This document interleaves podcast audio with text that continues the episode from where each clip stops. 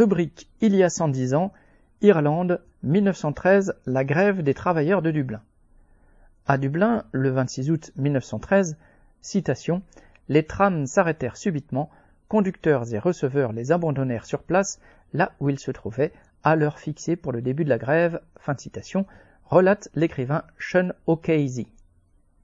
Cette grève s'étendit courant septembre à l'ensemble des branches industrielles en réponse à un patronat de combat, et jusqu'à fin janvier, citation, ils firent grève avec courage, marchant résolument au-devant de la faim, de la souffrance et de l'hostilité pour simplement répondre à l'espoir qui brûlait en eux. En 1913, l'Irlande était toujours sous domination britannique. L'année précédente, les nationalistes avaient obtenu par le Home Rule la promesse d'un parlement irlandais, mais l'appareil d'État restait anglais, du gouverneur à la police, à l'armée et à la justice. La plupart des grandes entreprises étaient cependant passées dans les mains de capitalistes irlandais. Tout en affichant leur nationalisme, les industriels n'avaient aucun scrupule à faire appel aux forces de répression britanniques dès que les travailleurs relevaient la tête. Parallèlement, la classe ouvrière s'était développée et n'acceptait plus de subir passivement la misère et l'exploitation féroce.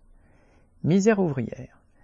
Les ouvriers vivaient dans des conditions sordides, ils logeaient dans des immeubles de rapport, véritables taudis sans hygiène, où s'entassaient souvent plusieurs familles. La tuberculose y faisait des ravages, et le taux de mortalité infantile était le plus élevé des capitales industrielles. La sous-alimentation était leur lot quotidien. Les emplois, horaires et salaires de la plupart des travailleurs n'étaient pas fixes. Étant majoritairement non qualifiés, ils étaient en compétition pour se faire embaucher, acceptant de ce fait des salaires de misère. À cela s'ajoutaient les retenues sous n'importe quel prétexte. Les ouvriers irlandais étaient peu organisés. Il y avait certes des luttes partielles ou individuelles, mais les syndicats de métier très conservateurs tournaient le dos aux travailleurs non qualifiés. Mais en même temps que, citation, le prolétariat s'éveillait à la conscience de classe, fin de citation pour citer Lénine, citation, il avait trouvé un chef de talent en la personne du camarade Larkin, secrétaire du syndicat des travailleurs des transports. Fin de citation. Big Jim Larkin. Docker à Liverpool, Jim Larkin avait été envoyé par le syndicat britannique National Union of Dock Labourers, NUDL, à Belfast en janvier 1907 pour y créer une section. Il réussit à syndiquer la majorité des dockers et, face aux employeurs qui refusaient une hausse des salaires, mit en grève des travailleurs de plusieurs catégories. Dans les villes industrielles où il intervint ensuite, Cork, Limerick, Waterford, etc., et enfin Dublin, chaque meeting rassemblait une masse croissante de travailleurs qui adhéraient à la création d'un syndicat unique regroupant les ouvriers qualifiés et non qualifiés. Après une grève des dockers en 1908 à Cork, il fut exclu de la direction de la NUDL et créa ensuite son propre syndicat, l'ITGWU, Irish Transport and General Workers Union, que rejoignit le socialiste révolutionnaire James Connolly. Une seule pièce, deux chaises, une table, deux bouteilles vides et une chandelle, fin de citation, tel fut le début d'un outil de combat qu'allaient rejoindre des milliers de travailleurs enthousiastes. Le bras de fer entre patrons et ouvriers. Pour les patrons, il n'était pas question que les ouvriers puissent rejoindre l'ITGWU. Le principal capitaliste d'Irlande, William Martin Murphy, propriétaire des tramways de Dublin, d'immenses entrepôts, de trois quotidiens, d'un hôtel de luxe, etc., parvint à convaincre 400 d'entre eux de ne pas embaucher les adhérents du syndicat. Ceux-ci étaient renvoyés et inscrits sur une liste noire s'ils refusaient de signer l'engagement de le quitter. Fin septembre, 20 000 travailleurs dublinois avaient ainsi perdu leur emploi. La réponse à cette provocation fut la grève qui se généralisa.